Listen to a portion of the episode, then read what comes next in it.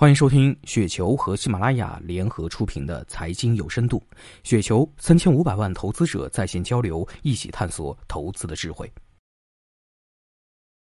听众朋友们，大家好，我是主播小璐。那今天呢，给大家分享的这篇稿件的名字叫做《五分钟告诉你秀场直播如何赚钱》，来自于梁健。假如你是一个小镇青年啊，郁郁不得志，打零工，和父母一起住，总是被骂拖欠生活费。三姑六姨经常拿他们上大学进国企的孩子来挤兑你，你决定要离开这里，到大城市呢去闯出自己的一片天地。白天工地，晚上工棚，现实让你发现自己并不属于这座城市。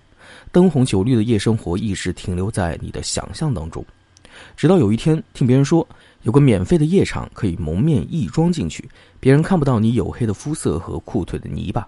每个包间都有主播唱歌跳舞，还有其他表演。你随便走进一间，还没坐下，就听见别人高声大喊：“欢迎张三哥哥！”你所有的胆怯也都烟消云散。在你的记忆中，张三这个名字似乎从来没有被人给重视过。一首歌结束，有的观众给主播打赏了小费，主播下来一一道谢。你摸摸钱包，决定这星期少抽一包烟，也给主播送个小礼物。没想到主播对你又亲又抱，张三哥亲哥哥的喊个不停。你受宠若惊，不是因为如此近距离的接触异性，而是全场人都给你投来羡慕的目光。从此，每天晚上收工之后，你不会待在充满汗臭味的工棚，不再是空虚寂寞的张三，也不是默默无闻、倍感失落的小镇青年，而是主播口中的张大哥、张老板。每天花一点钱，可以享受主播专门为你唱的歌。夜场根据你打赏的数额，给你一件定制的马褂啊！每当你进入包间，便会金光闪闪，收获全场欢呼。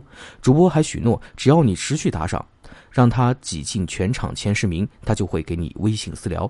夜场不同的包间都有实时排名，看谁得到的小费最多。听主播说，他们与场子都不是雇佣关系，只要签个简单的协议，你也可以去做主播。但有没有人来你的包间，能不能得到小费，全凭你自己的本事了。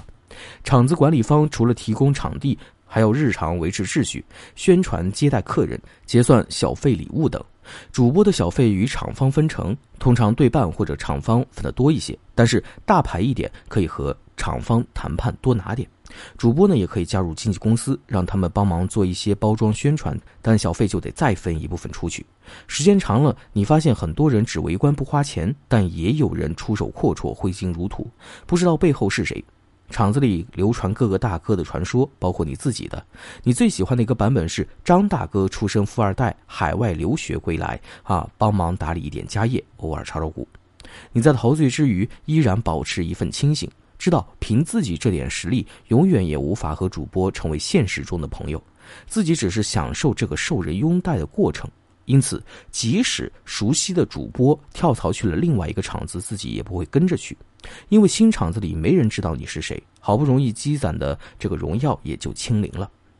虽然现在场子越来越多，但无论主播还是观众，大家都喜欢去热闹的地方，所以单个主播出走对场子基本没有影响。即便是头牌，而观众的流失才是致命的。吸引主播的是有很多的张大哥、李大哥和无数围观群众。而张大哥、李大哥为什么来呢？因为场子服务不错，而且总能够遇到合自己品味的主播，以及无数围观的目光。那群众又图啥呢？因为有前面两者，所以场子做起来之后进入了良性循环，钱就能够源源不断的滚起来。除非经营不善导致观众呢越来越少，或者还没有撑到蛋生鸡，鸡生蛋的这个循环就倒闭了。如果这些场子的包间是无限的，观众可以远程实时参与，那就是互联网的秀场直播了。这一伟大的产业对社会的贡献不仅在于提供了大量跨地域的工作机会，还给无数孤独的灵魂带来了或多或少的慰藉。以前的主播都是表演技艺，最近你发现一些主播直接卖商品，主播亲自示范，配合。啊，连环说教，观众经常抵挡不住购买的欲望。相比以前的打赏，现在的收入高出了许多。像曾经走江湖卖狗皮膏药的模式，你不知道这东西是否适合你，是否便宜，但是很多人抢，手一慢就没了。一不小心便宜没捞着，但比丢了钱还心痛。那以上就是本期节目的全部内容，感谢您的收听。上雪球 APP 和三千五百万投资者在线交流，多空观点尽收眼底，陪你踏上财富滚雪球之路。